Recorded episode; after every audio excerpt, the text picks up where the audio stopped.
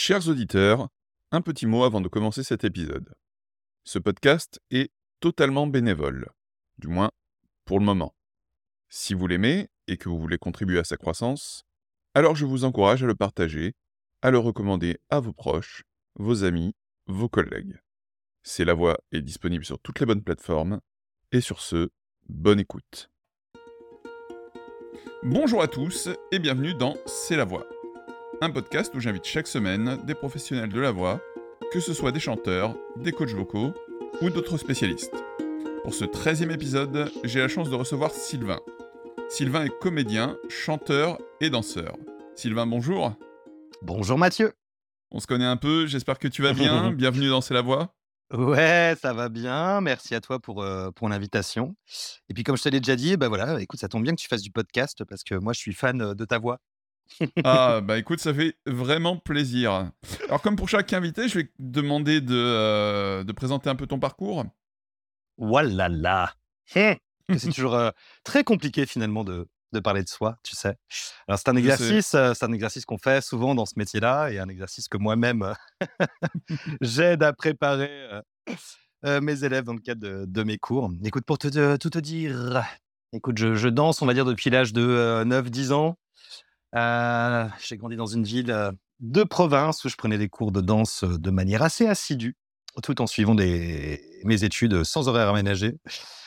Et voilà, j'ai passé mon bac comme mes parents m'y avaient encouragé. De là, j'ai tenté mon aventure au Conservatoire national supérieur de Paris et de Lyon. Puis j'ai choisi Paris, tu vois, où j'ai mmh passé donc six ans avant d'obtenir mon, mon premier prix. C'était cool.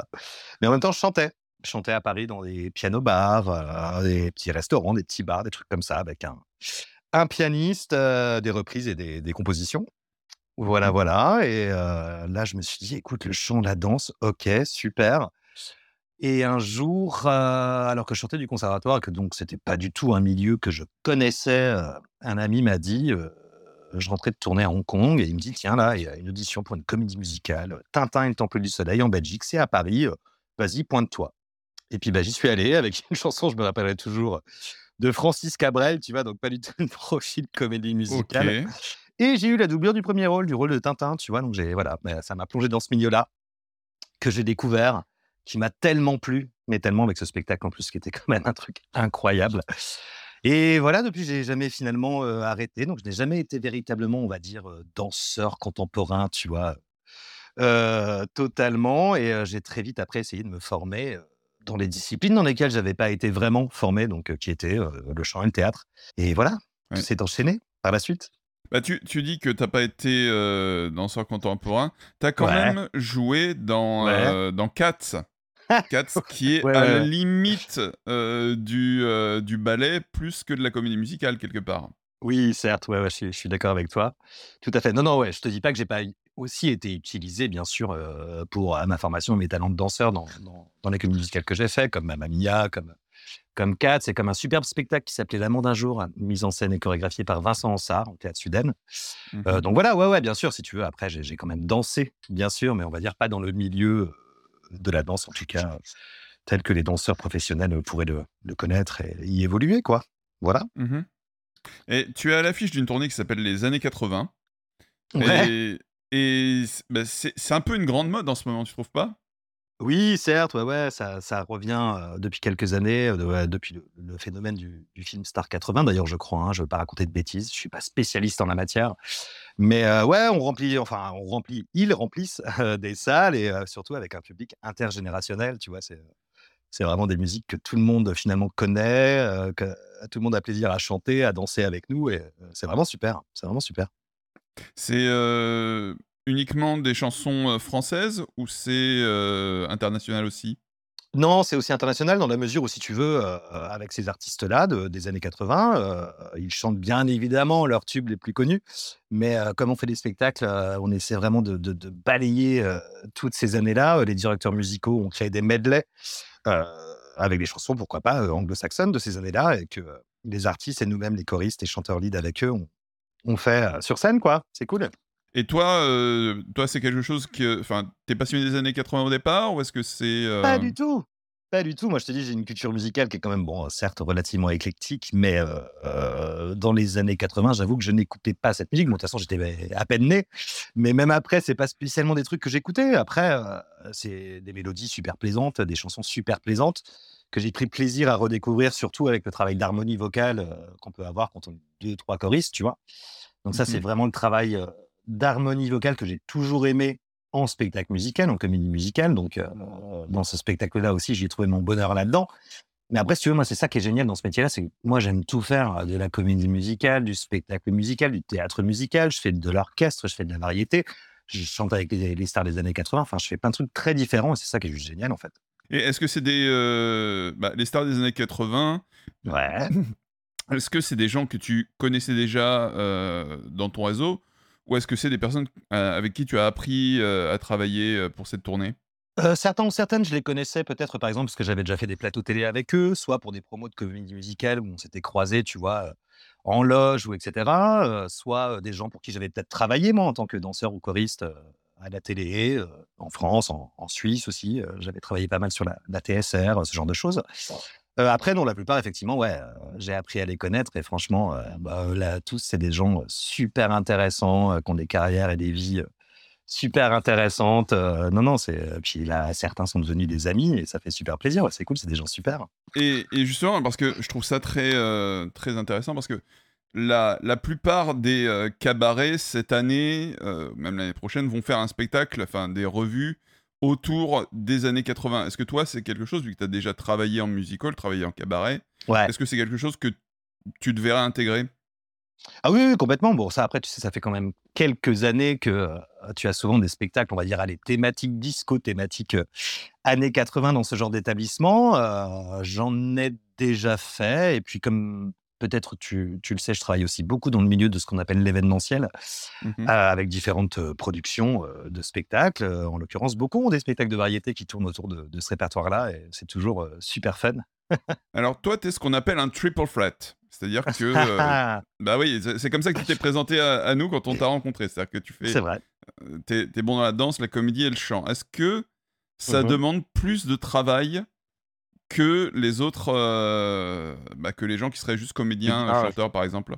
Bah, Oui, oui, peut-être, sûrement, sûrement, sûrement dans, dans la façon dont tu vas te former, euh, dans la façon dont tu vas continuer aussi à, te former, à découvrir de, de, nouvelles techniques, de nouveaux horizons, de nouvelles approches, etc.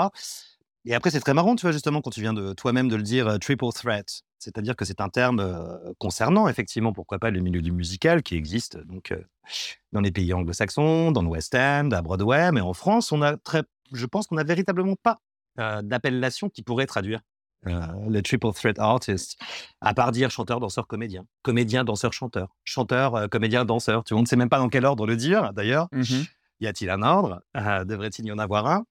Voilà, donc après, on est de plus en plus à être. il y a beau, enfin, je veux dire, ça a toujours existé.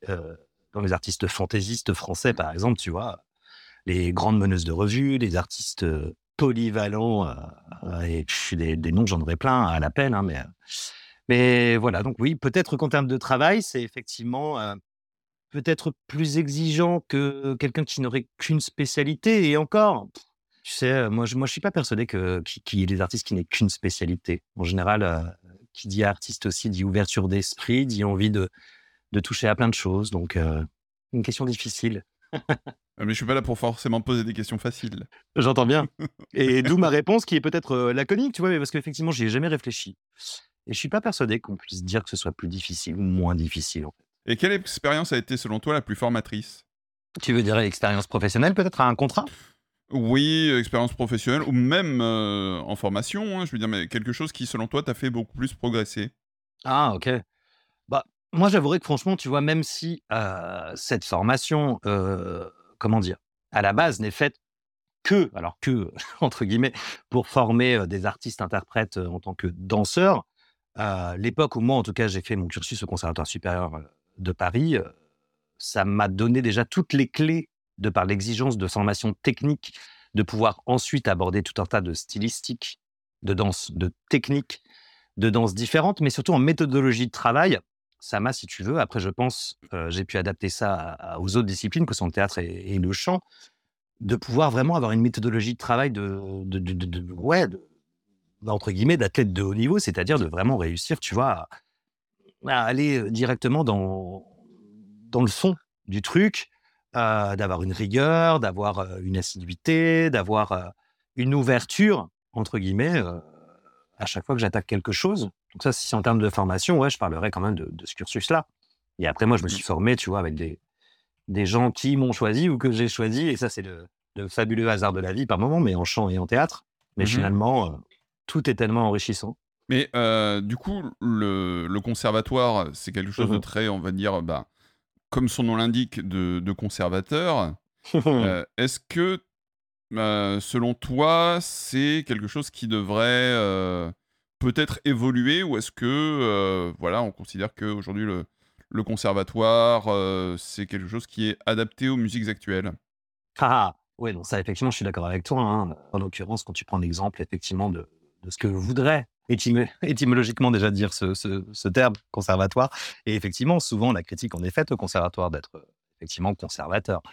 et donc, quand tu parles, alors là, si ta question c'est mmh, l'ouverture aux musiques actuelles, effectivement, je pense qu'on n'y est pas spécialement vraiment. Si par exemple, moi, je fais une, une extension aussi au domaine qui nous intéresse, pourquoi pas aussi ce soir, c'est-à-dire la comédie musicale, il y a très peu de conservatoires dans lesquels il y a des classes de comédie musicale et très peu de, conservatoires qui, pourquoi pas, aussi produisent avec leurs élèves ce genre de, répertoire. Donc oui, dans un certain sens, malheureusement peut-être, effectivement, on peut avoir un certain côté conservateur, effectivement, dans ces établissements. Et est-ce que tu ressens le besoin, euh, pour tout ce qui est euh, musical, chant, etc., mmh euh, de savoir lire la musique? Bah, C'est sûr que ça pourrait aider. Alors moi, je t'avoue, je suis un très mauvais lecteur. J'ai eu un diplôme de, de musique, mais juste de lecture rythmique. Donc lire une partition me demande énormément de temps. Donc j'ai quelques connaissances musicales, mais je ne suis pas un bon lecteur. Après, encore une fois, moi, par exemple, tous les contrats que j'ai faits en comédie musicale, sur un cast de 30 personnes, tu vas avoir des gens avec des niveaux, des compétences qui viennent d'horizons différents. Donc, effectivement, bah, les, répétitions de, de, répartition de voix, d'apprentissage de voix par pupitre, etc., sont là pour ça. Donc, effectivement, tu vas avoir des gens qui vont être musiciens et ou lecteurs beaucoup plus que d'autres.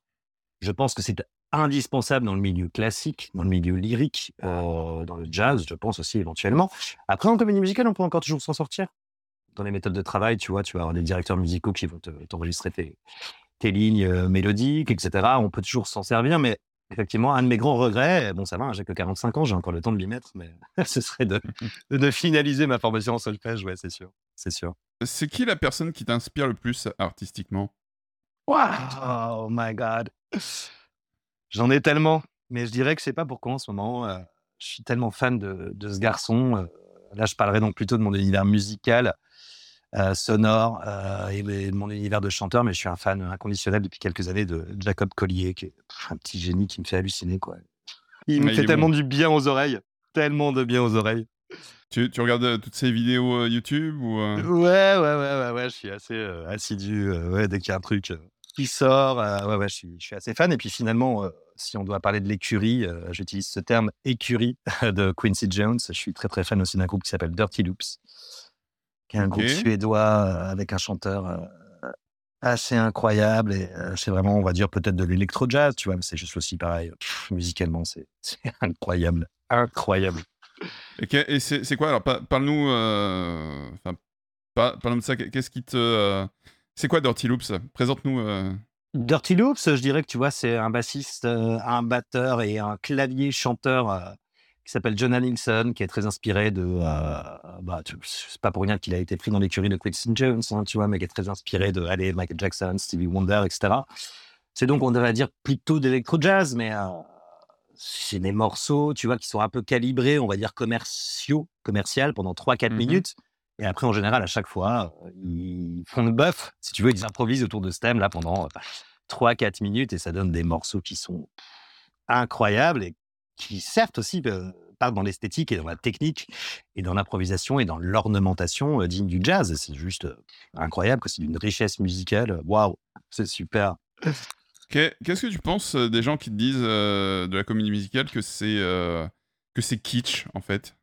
Ouais, c'est vrai qu'on ouais, ouais, j'ai déjà entendu ça, mais alors encore une fois, t'imagines si tu devais englober sans nommer spécialement une œuvre, tout le répertoire de la comédie musicale est kitsch? Bah, Je suis pas d'accord. C'est, mais oui, enfin, tu, tu, vois, on, est sur des arts qui, qui sont performatifs mmh et qui, pour certains, viennent de quelque chose d'assez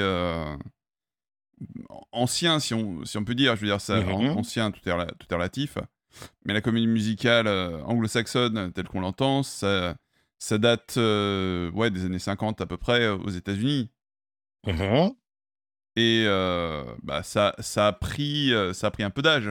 Bien sûr, bah ouais, ouais ça s'est modernisé depuis. Mais regarde, finalement, quand tu fais le, comparatif, alors encore une fois, la culture, et donc là, si on parle de, de musical, de, de chant, de, etc., française et anglo-saxonne, et donc pourquoi pas, allez, disons américaine, n'a jamais et ne sera jamais comparable. Mais en l'occurrence, les années, les, les, comédies musicales dont tu parles, par exemple, si on va parler de Cole Porter, et puis après tout ce qui a pu prendre éventuellement la suite, Bernstein, etc.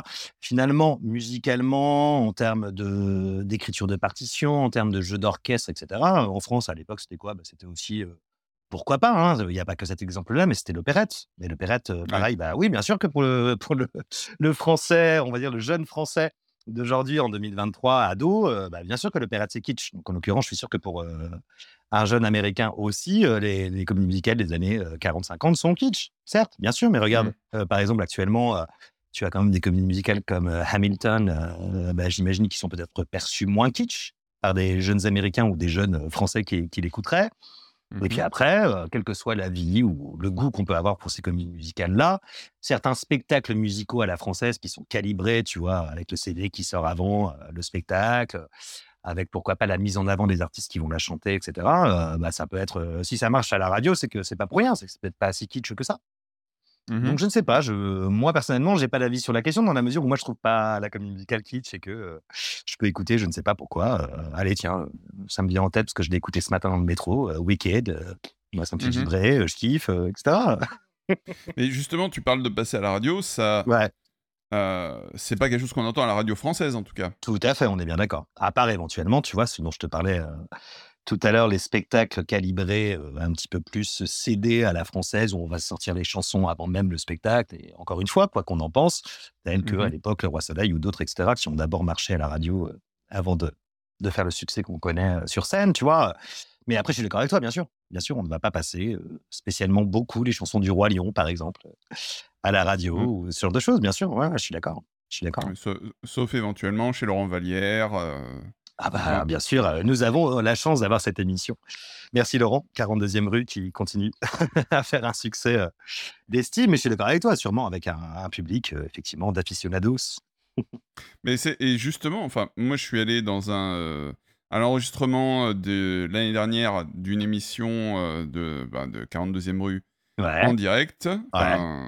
C'était principalement un public bah, de personnes âgées. D'accord. Mmh voilà. Donc, est-ce qu'il faudrait pas trouver des moyens de rajeunir un peu l'audience? Alors, c'est quand, quand, tu vas à Mogador, tu as de tout. Tu Bien sûr. Bah ouais. Ou alors, je suis allé voir les, producteurs. J'en parlais dans, dans l'émission mmh précédente. Mmh je suis allé voir les producteurs qui a une super, enfin, qui a une super comédie musicale bien mise en scène avec Pef, etc. Donc, là, tu parles de Spamalot avec Pef. Spamalot, autant pour moi. T'inquiète. Oui. oui, non, je, je, suis allé voir les producteurs et je suis allé voir Spamalot. Ah, t'as de la chance, je suis pas allé, moi, encore. C'est euh, sûrement. D'ailleurs, allez le voir. Je, je, l'ai dit dans l'émission précédente, mais euh, allez voir Spamalot. Je vous le, le recommande. Tout mais à pour fait. revenir à ça, euh, t'as aussi pas mal de, de, touristes. Oui. Mmh ce qui est plutôt cool d'ailleurs, tu vois, ce qui est plutôt cool. C'est bien. Ouais, ce qui est, ce qui est plutôt cool. Je veux dire, quand on va à Mogador avec une grosse production, stage, etc., sur ça, voilà, ça fait grandir un petit peu ça. Mais est-ce qu'on aura un jour notre équivalent euh, du West End ou de Broadway? Je suis pas sûr. Moi non plus. Moi non plus. Et encore une fois, je te dis, c'est peut-être euh, purement culturel. Donc, faut-il euh, chercher ce qu'il y ait l'équivalent un jour? Moi, je pense qu'il faut de tout pour faire un monde. Et en l'occurrence, tu vois, par exemple, donc Stage, pour qui j'ai eu la chance de travailler 4 ans, hein, 3 ans sur Mamma Mia, un an sur 4, marche très bien et amène ses spectacles avec de plus des équipes d'artistes françaises et ou francophones.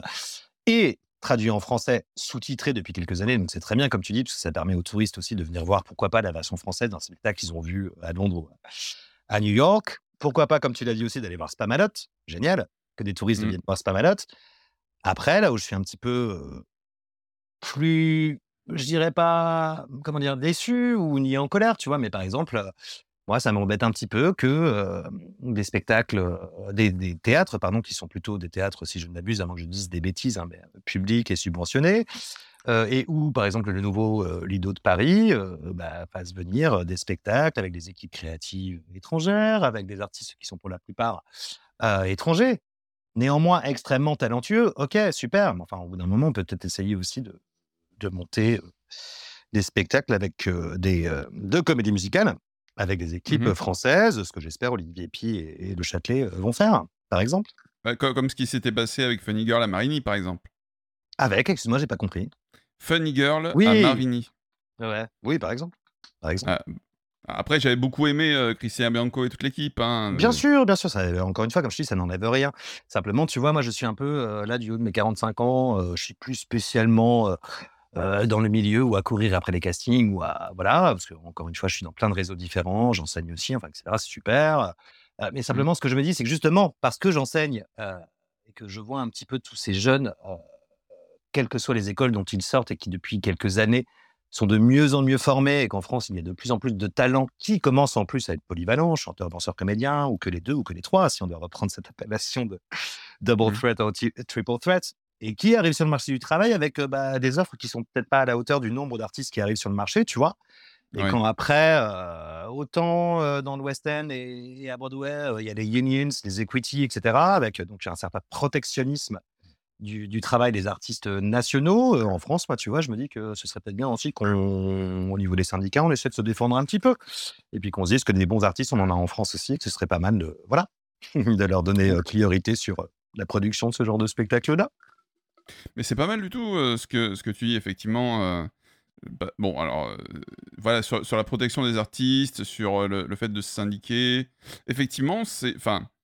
C'est drôle qu'avec une culture syndicale qu'on a en France, Exactement.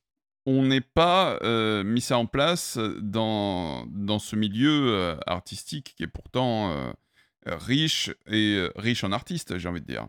Tout à fait. Tout à fait. C'est une grande question. Je saute du Coca Light, mais Ah, elle est pas mal, celle-là. euh, j'aime bien. hein.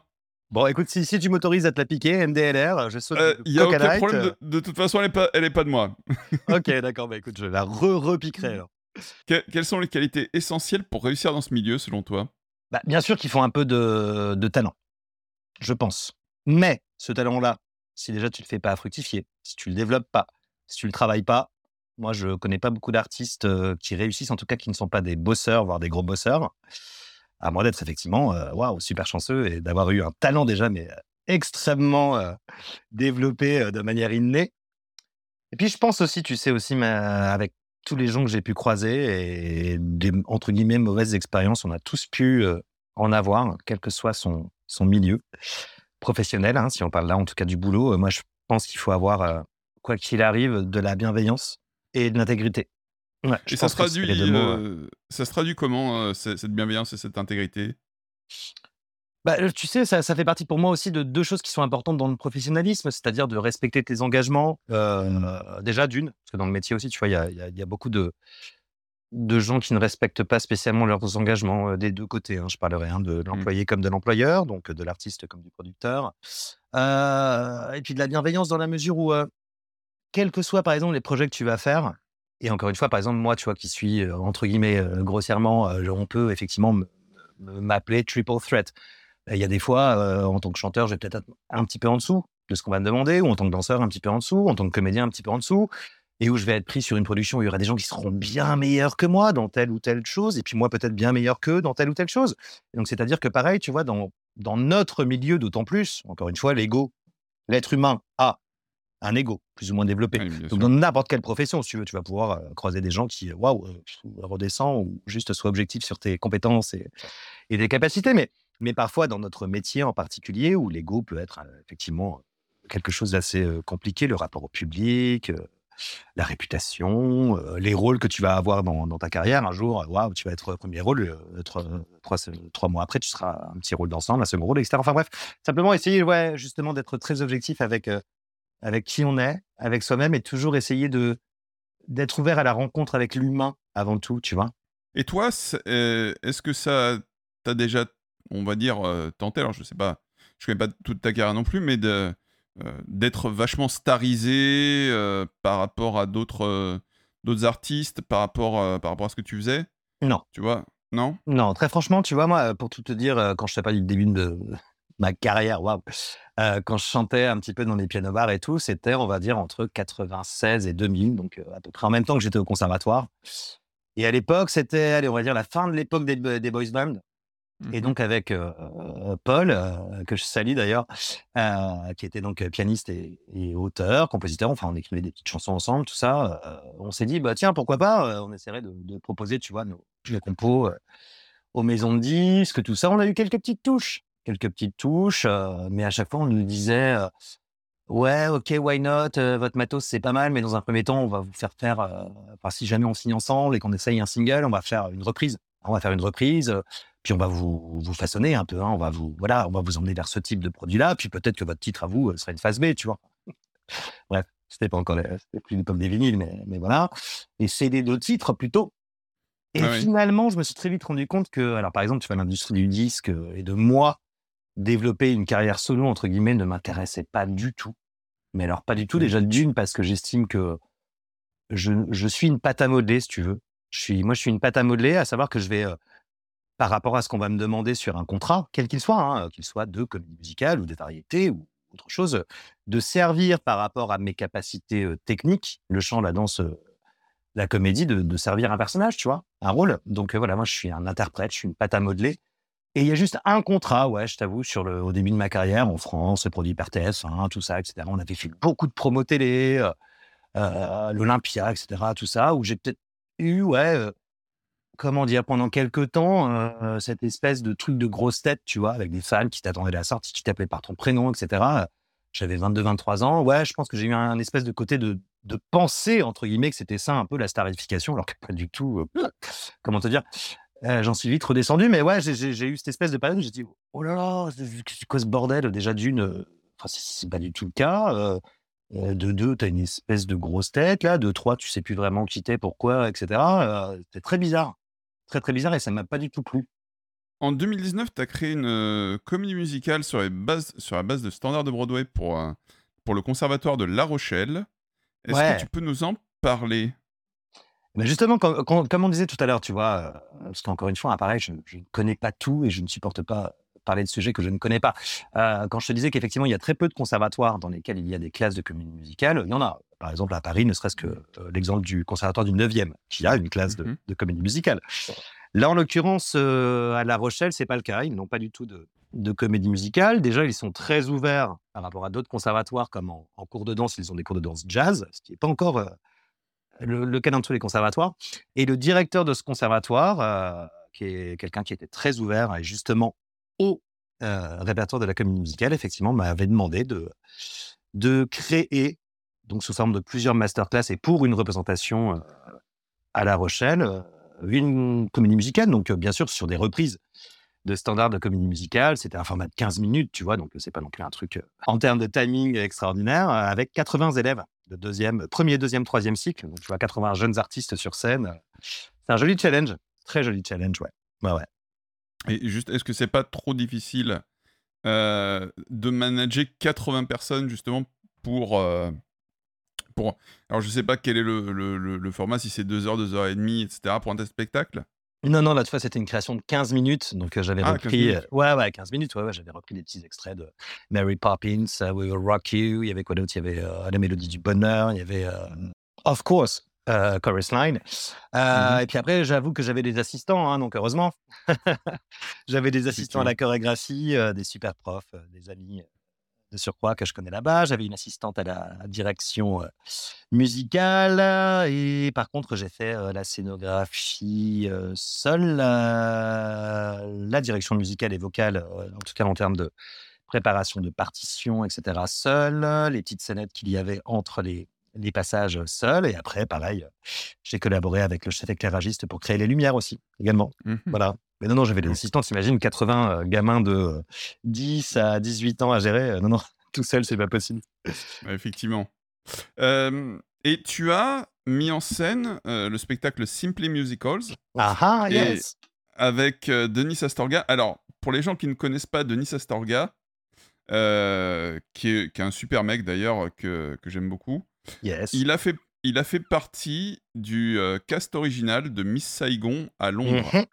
Ouais. Voilà. Et tu as. Enfin, aujourd'hui, il fait notamment partie de, de l'association Le Broadway Chic. Tout à fait, entre autres, ouais. Entre autres, où je vais régulièrement faire des open mic. D'ailleurs, il y en a yes. le, le 17, et même tous les mois. est-ce que voilà, est-ce que tu peux nous parler de, de cette collaboration avec notamment Denis, parce que c'était en duo.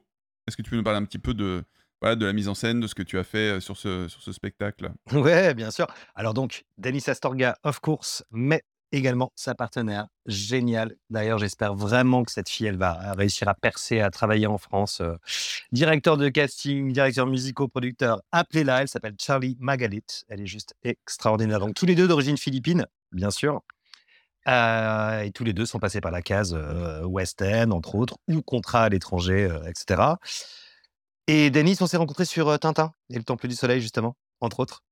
donc voilà, il m'a appelé pour, si tu veux, dans un premier temps, avec sa partenaire Charlie et leur, pianiste et directeur musical Thomas McFarlane, il voulait faire un récital. Donc au début, il m'a dit, voilà, est-ce que tu pourrais nous mettre en scène ce récital? Moi, je lui ai dit, très franchement, si c'est juste pour vous filer une ou deux lights, vous dire sur telle ou telle chanson, allez, vous avez tel parcours et éventuellement un ou deux placements, pensez-vous vraiment que vous avez besoin de moi? Bon. Et ils ont également appelé, parce qu'on était, on se connaît aussi depuis des années, une super nana qui est aussi comédienne, chanteuse, danseuse qui s'appelle Cathy Arondel, qui joue actuellement d'ailleurs dans Edmond toujours, entre autres. voilà, pour m'assister. Donc, elle, elle s'occupait surtout des chorégraphies, moi de la mise en scène, de la scéno, et plus ou moins du livret, si tu veux, avec eux. Mais voilà, on a décidé après vraiment de, créer un spectacle musical avec des personnages. C'est pas Dennis, c'est Charlie qui était, qui était sur scène. C'était deux personnages, une histoire en s'inspirant bien sûr de leur vie et de leur, de leur parcours, puisque nous l'avons sous-titré Manila, London, Paris. Donc en, partant un petit peu, si tu veux, de leur aventure à eux, leur début à Manille, leur passage à Londres et leur arrivée, leur parcours à Paris. Voilà. Et est-ce que tu préfères, pardon, je, change encore de sujet, mais toi, euh, est-ce que tu préfères les tournées, comme tu es en train de faire en ce moment, ou euh, plutôt les choses, euh, les cabarets, les trucs un peu plus, on va dire, stables? Bah, stable, tu sais, les cabarets, alors moi, j'ai jamais eu, comment dire, l'occasion de travailler peut-être comme beaucoup de danseurs et de danseuses sur des cabarets parisiens où tu vas être en spectacle, bah, comme si par exemple tu étais sur un contrat à Mogador. Donc le Lido, les Moulins Rouges, ce genre de choses. Les contrats les plus longs, on va dire, que j'ai faits sont effectivement les trois ans de Mamma Mia, deux ans à Mogador, un an en tournée, ou quatre, une saison également à Mogador, où là, donc effectivement, tu es chez toi. Hein. Tu es à Paris, tu es chez toi, tu fais tes 7-8 spectacles par semaine donc voilà, ça c'est un cas. La plupart des autres cabarets dans lesquels je travaille sont des établissements à qui je souhaite de faire le, plus de dates possible, mais en général, c'est pas la même fréquence. Si tu veux qu'un gros spectacle dans un cabaret parisien ou, par exemple, pour parler des contrats au théâtre Mogador, donc finalement, tu y vas peut-être une 80, 80 dates dans l'année. Donc à chaque fois, en plus, c'est pas, pas à côté, hein, tu vois. Donc euh, finalement, ça ressemblerait à des mini-tournées à chaque fois. Alors, qu'est-ce que je préfère? Là, je t'avoue que euh, allez, je sais pas si c'est l'âge, hein, mais et parce que aussi j'en ai beaucoup bouffé, j'en ai beaucoup fait. Bah, les tournées, hein, tout le monde sait ce que c'est. Hein, c'est pas non plus toujours dans des conditions extraordinaires, telles que les gens peuvent s'imaginer. Beyoncé dans son jet privé, sa suite au Ritz, et, mmh. arriver trois heures en retard si elle a envie, ce qui n'est pas son cas, elle. Mais bref, sur scène parce que je sais pas, oh, elle était pas prête, ou etc. nous, c'est souvent, oui, bah, c'est du train, c'est de la bagnole, c'est arriver vite fait, faire ta balance, faire ta presta, soit rentrer directement après dans la nuit pour enchaîner sur un autre truc, soit dormir dans un hôtel campanile, de zone artisanale, etc. dormir trois heures et repartir, tu vois, etc. Hein, c'est pas glamour non plus. Hein, donc, donc je t'avoue qu'effectivement, maintenant, j'aime bien jouer à domicile. voilà. Même si ça fait partie de mon taf et que je continuerai à le faire. le cinéma t'a jamais intéressé? Non. Tu vois, j'ai j'ai un gros problème de rapport à la caméra. J'ai fait les seules expériences que j'ai, on va dire, dans, dans la caméra. Donc là, en l'occurrence, c'était plus pour de la, télé, mais c'était les pubs de la MAF qui étaient réalisées par Jean-Michel Ribes. donc ça, par contre, c'était une expérience extraordinaire parce que même si j'avais pas spécialement de rôle dans ces pubs, travailler sous la houlette de direction d'un mec comme Jean-Michel Ribes, même un tout petit poste que j'avais de danseur figurant, c'était juste extraordinaire. Je sais pas, j'ai fait ça pendant 7-8 ans, je crois, avec 3-4 tournages par an. C'est les seules expériences que j'ai de plateau et donc de rapport au tournage et à la caméra. C'est vraiment un, un travail que j'aime pas du tout. Vraiment. Donc, D'accord. non, non, le, cinéma ne m'attire pas, la télé ne m'attire pas, la caméra ne m'attire pas. Moi, je suis un artiste de planche, de poussière, de sueur, de rideau rouge, de petit public ou de grand public, de troupe. ouais, voilà, c'est ça. Et, qu'est-ce que tu penses de la situation du milieu du spectacle en France actuellement? Je veux dire, post-Covid Si on parle de, la période, donc, allez, post-Covid, on y est toujours finalement. là, je me placerai de ce que je vois moi quand je suis sur scène et je me placerai aussi des retours que j'ai bah, des différents prods avec qui je travaille. Alors, tu as encore des, spectacles, des artistes qui sont, on va dire, dans le haut du panier, c'est très bien, hein, c'est tant mieux, qui, qui, remplissent très très bien, et ça c'est super. Donc, on sent quand même que les gens sont retournés au spectacle vivant, au concert, au théâtre, etc.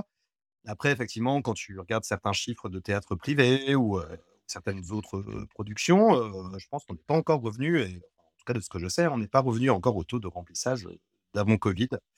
Ça, c'est sûr. Et je pense qu'il y a, en plus, de surcroît, en ce moment, on est quand même dans ce contexte, sans parler de la guerre en Ukraine, etc., mais en particulier de l'inflation.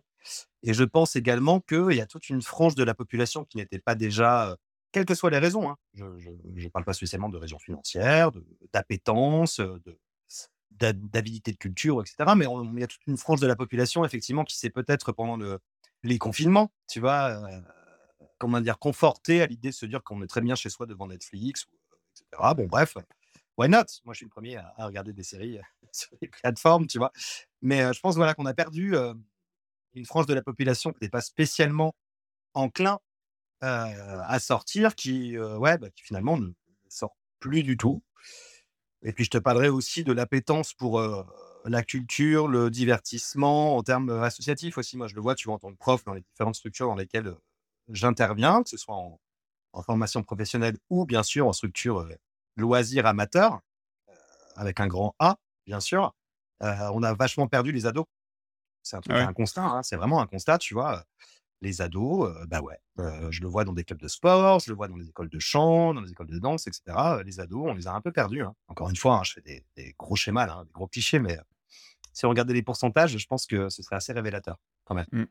Il y a une autre chose qui. Bah, il, y a, il, y a, un autre public qui est assez peu présent dans tout ce qui est école de comédie musicale de manière générale, c'est les hommes. Ouais, c'est vrai, ouais. Oui, oui. Après, je sais pas, il faudrait regarder, tu sais, les chiffres de toutes les écoles parisiennes, par exemple. Hein, mmh. Je sais pas. Alors, certes, oui, oui, oui, la proportion est sûrement toujours moins importante. Finalement, moi aussi, comme j'ai pu le constater à l'époque de ma formation de danseur, on était beaucoup moins de mecs que de filles. Et dans les écoles dans lesquelles j'interviens, effectivement, oui, il y a moins de, moins de mecs que de filles, ouais. Ouais, ouais, c'est vrai, c'est vrai. Et pourquoi, dans ce cas-là? Qu'est-ce ah! qui... Qu'est-ce qui fait qu'il y a moins de mecs que, que de filles dans, dans ce genre de formation et dans ce genre de milieu?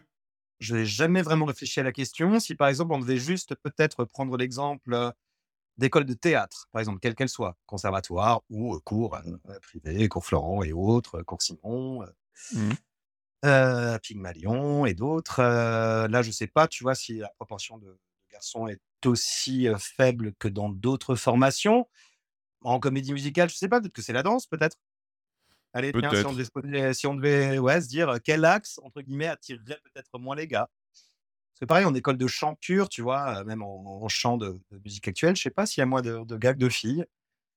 Moi, c'est tant que j'ai pas les chiffres sous les yeux, je ne tiens pas de conclusion. En l'occurrence, je suis assez d'accord avec toi sur ce qu'on pourrait, ce qui pourrait être la réalité. Ouais, ouais, les comédies musicales, disons-nous, peut-être ce serait la danse qui attirerait peut-être moins les mecs. Bah, tu, tu prends euh, bah, aux API, là où tu donnes des cours et là où je t'ai rencontré. Tout à euh, fait. typiquement, par promo, tu as peut-être euh, un mec ou deux grands max par promo. Oui. Alors cette année, il y en a quatre. Oh, félicitations. Yes, ouais, ouais, ouais, ouais. Et puis des profils très intéressants. Alors pour, pour être sur un ton un peu plus léger, est-ce que tu pourrais nous raconter une ou deux anecdotes de spectacle? Ah, Écoute, j'en ai deux. Allez, tiens, bah, tiens, là, ouais. À brûle pour point, comme on dit là, tu me. Ouais, j'en ai deux. Il y en a une, c'était un gala événementiel. entre guillemets, c'était un pot pourri de comédie musicale avec des musiciens et tout. Donc un spectacle assez sympa. trois chanteurs, trois chanteuses, une dizaine de danseurs, danseuses et un orchestre. Bref, très peu de répétitions mais sur scène avec une chanteuse que j'adore, que je connais depuis des années. Donc en plus, si tu veux, on a déjà tous les deux un tel vécu que le fou rire peut partir facilement. Et donc elle, faisait Sandy et on chantait donc tous les deux You're the one that I want de, de Grease. Et donc tu vois, Sandy à un moment, en tout cas dans la fin du film, elle a un espèce de, pantalon en vinyle noir, tu sais, très près du corps, etc. ce pantalon, en l'occurrence, qu'elle devait porter pour, pour le spectacle, avait un problème à la fermeture éclair. Et donc, moi, à un moment, dans l'élan du chant, etc., je, me jette à, genoux devant elle, etc. Et là, donc, mes yeux au niveau de sa fermeture éclair qui était restée ouverte. Donc là, tu penses bien, fou rire, mais total, impossible d'en placer une pendant encore au moins une vingtaine de mesures. Donc, fou rire, mais heureusement communicatif avec le public. Donc, c'était cool. C'était très cool. Et l'autre, il n'y a pas longtemps, je chantais le blues du businessman. Et sur la note finale, ce jour-là, il faisait très, très chaud. Et je l'admets, je l'avoue, j'ai souvent les mains moites sur scène avec le track, sûrement le stress. Et je fais un mouvement, tu vois, de fin pour arrêter l'orchestre sur la note finale en même temps que moi, je termine ma note finale du blues de Businessman. Et mon micro se barre de mes mains. Je le jette, tu vois, il se barre. Et là, tu entends poum, poum, sur scène. Et là, si tu veux, intérieurement, tu as cette espèce de larme qui coule, tu sais, intérieurement, te dire, mais quelle honte, mais quelle honte et pareil, il faut rire, quoi. Bah, qu'est-ce que tu veux faire? Bah Oui, effectivement. Inévitable. Inévitable. Ouais. Ce serait quoi ton rôle de rêve? Pour tout te dire, si on parle de comédie musicale, et Dieu sait que je ne suis pas non plus un très grand spécialiste. Merci Patrick Niedo, d'ailleurs, dont, dont, je suis fan et dont, je, grâce à lui, j'ai appris beaucoup sur la culture de la comédie musicale. Mmh Mais il y a un rôle, tu vois, pour lequel j'ai auditionné il y a quelques années, pour une production qui malheureusement ne s'est pas faite. Alors bon, le rôle, je pense pas que je l'avais, hein, mais j'en étais peut-être pas loin. Et peut-être que j'aurais mmh. eu l'occasion de le jouer, mais en tant que doublure, peut-être. mais ça, je ne sais pas, je l'ai jamais su. C'était Bert de Mary Poppins. Parce que mmh. vraiment, un rôle juste génial. Pour un danseur, chanteur, comédien aussi, c'est bah, du velours, c'est du miel. J'aurais adoré avoir la tête à l'envers dans le fameux numéro, tu vois, de, de Stepping Time, qui est un numéro juste extraordinaire. Puis les chansons sont magnifiques, le personnage est juste génial, génial. Toutes les couleurs de ce personnage sont incroyables à jouer. Ouais, ça aurait été Bert dans Mary Poppins, je crois. Mais, mais alors, c'est drôle parce que effectivement, il y avait un casting pour Mary Poppins, et, puis on n'en a plus entendu parler. Qu'est-ce qui se passe? Ça ne se monte plus ou? Je t'avoue que je ne sais pas. Je ne suis pas dans les arcanes des productions. Je ne suis pas dans les gossips du milieu, donc je ne sais pas. Je ne sais pas. J'espère que ça va se monter un jour parce que c'est vraiment un spectacle que qui mérite de venir à Paris et j'espère vraiment que Stage pourra un jour arriver à le produire. Mais moi, j'avais mmh. auditionné à cette époque-là, tu vois, c'était la première fois que ça aurait pu peut-être se produire en France. C'était, je crois, en 2013. enfin, les auditions étaient en 2013. Mmh c'était pendant la tournée de Mamma Mia. Et ouais, toutes les auditions étaient quasiment finalisées. Hein. Ah moi, je te parle d'un truc de l'année dernière. Alors, tu sais, tu vois. Oui, oui, oui. Tu, tu vois régulièrement passer des, des, annonces de casting. Alors, tu, envoies ton truc et puis après, t'en entends plus parler et peut-être que Peut-être qu'il y en a parfois qui, passent à l'as, euh, tu sais pas en fait. Ouais, tout à fait, mais je sais pas du tout ce qu'il en est. Mais j'espère vraiment un jour, en tout cas, que, que Stage euh, arrivera à monter ce spectacle. C'est extraordinaire. Bah, c'est comme Kinky Boots, tu sais. Euh, ça, fait, ça, fait, un an qu'on se dit, ouais, chouette, il y a Kinky Boots qui se monte. Et ben, ça, ça continue de se faire de, de, de, nous faire languir. En tout cas, j'espère que, euh, que, ça finira par se monter, hein, parce que voilà, il, enfin, apparemment, il y a toute une euh, prod derrière avec des chouettes personnes, hein, comme Camille Ménard, euh, comme Tiffany James, comme tout ça, quoi. La crème de la crème. Bah oui, bah oui. Que des, des, personnes que j'aimerais bien recevoir ici, bien sûr. Bah ouais, tu m'étonnes, bien sûr. Voilà. On arrive sur la fin de ce podcast. je voulais savoir si tu avais des recommandations culturelles pour nos auditeurs. Eh bien, écoute, j'aimerais en avoir parce que moi, personnellement, tu vois, en ce moment, ça fait le mec de ces gens trop occupés. Mais j'ai quasiment le temps de rien voir entre les rentrées des écoles de comédie musicale dans lesquelles j'ai bossé, où il y a des vachement de taf et puis beaucoup de, spectacles à préparer, de répertoires à apprendre et des tournées. Donc, je suis rarement à Paris. Mais si, je vous si je devais donner des petites recommandations, bah, bien sûr, je dirais comme toi, c'est pas malote. Hein. Waouh, mmh. c'est pas malote. ce qui est super aussi, c'est j'aimerais beaucoup aller le voir, mais je suis persuadé que c'est génial. Allez-y, c'est Holidays. Oui, oui, oui. L'histoire de ces quatre copines sur des chansons de Madonna, Holidays. Ça va être vraiment super sympa. J'ai une copine qui est dans le cast? Oui, bah, il y a Fanny Deleg, entre autres. Hein, mais, bah, il y, a y a Fanny Deleg que, que je connais, mais il y a aussi Joséphine. Joséphine Oui, Nevedia, Nevedia. Ouais, ouais. Voilà. artiste que moi j'ai découvert aussi dans Black Legends.